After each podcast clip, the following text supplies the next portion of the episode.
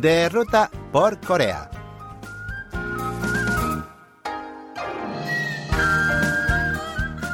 Hola amigos, Lucas Kim les invita a ir de ruta por Corea para presentarles destacados enclaves turísticos de este país.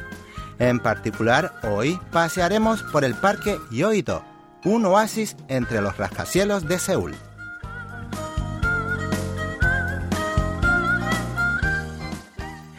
El Parque Yoido está rodeado de altos y grandes edificios, entre ellos nuestra emisora KBS, el Palacio de la Asamblea Nacional y otras agencias financieras y entidades públicas. Este espacio verde es un oasis para los trabajadores que pasan encerrados en la oficina desde temprano por la mañana hasta la tarde. Durante las horas del almuerzo se llena de personas con traje de oficinista y mujeres y hombres vestidos de trajes y corbata dando una vuelta al parque con un café en la mano. En tanto, los fines de semana se convierte en un espacio de ocio para las familias con niños o para las parejas que vienen a pasar un momento entretenido. El parque se divide en cuatro zonas con temáticas diferentes, que comienzan con un espacio ecológico a la entrada principal. Allí se pueden observar diversos tipos de plantas, animales e insectos, por lo que es un excelente sitio para el aprendizaje del entorno natural, y por tanto un destino muy popular para las excursiones escolares. Al norte continúa una plaza cultural que alberga una estatua del rey Sejong, el creador del alfabeto coreano, y varias muestras de sus inventos que hasta el día de hoy son motivo de curiosidad para muchos. Por tanto, es un lugar imprescindible para los amantes de la historia. Más al fondo hacia el sur encontrarán con un área de césped con mesas y bancos que invitan a disfrutar de un rico picnic. Así, cuando hace buen tiempo, se llena de gente que desea una comida al aire libre o una dulce siesta bajo el sol. Finalmente, al otro lado hay un bosque.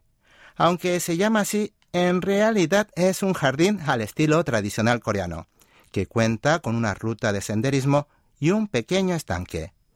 Muchas personas disfrutan momentos de relax en el pabellón octagonal con vistas al estanque, que también está rodeado de especies vegetales propias de Corea.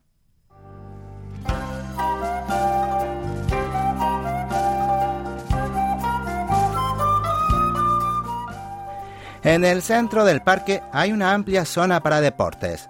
Aquí se puede patinar o andar en bicicleta a bajo precio.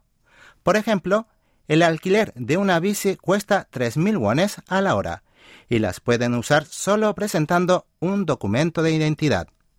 También hay canchas de baloncesto y es muy común ver personas jugando al badminton y a la pelota.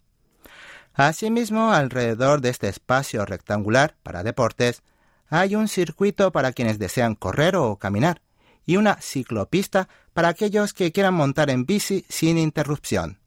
O sea, es todo un paraíso para los amantes de los deportes. Pero no crean que el parque Yoido solo pueden hacer actividades físicas, sino que también es un lugar perfecto para pasar un momento de relax en medio de la naturaleza. Y, por supuesto, para disfrutar de la cultura, pues los fines de semana o en días festivos se suelen organizar conciertos o diversas funciones gratuitas. Después de pasar un buen rato en el parque Yoido, pueden aprovechar su proximidad a otros lugares de interés para sacarle el máximo provecho.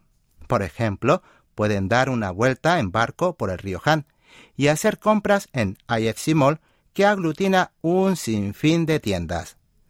También pueden visitar KBS On, el primer museo de Corea dedicado a la historia y la evolución de la industria de radio y la televisión, o el Palacio de la Asamblea Nacional, cuna de las leyes y conocer de primera mano sus principales salas de conferencias.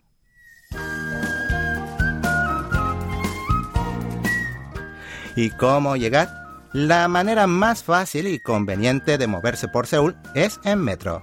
Si toman la línea 5, deben bajarse en la estación de Yoido y caminar unos 5 minutos desde la salida número 3. Bien amigos, esto ha sido todo por hoy. Esperando que han disfrutado de este recorrido, Lucas Kim se despide hasta el próximo encuentro.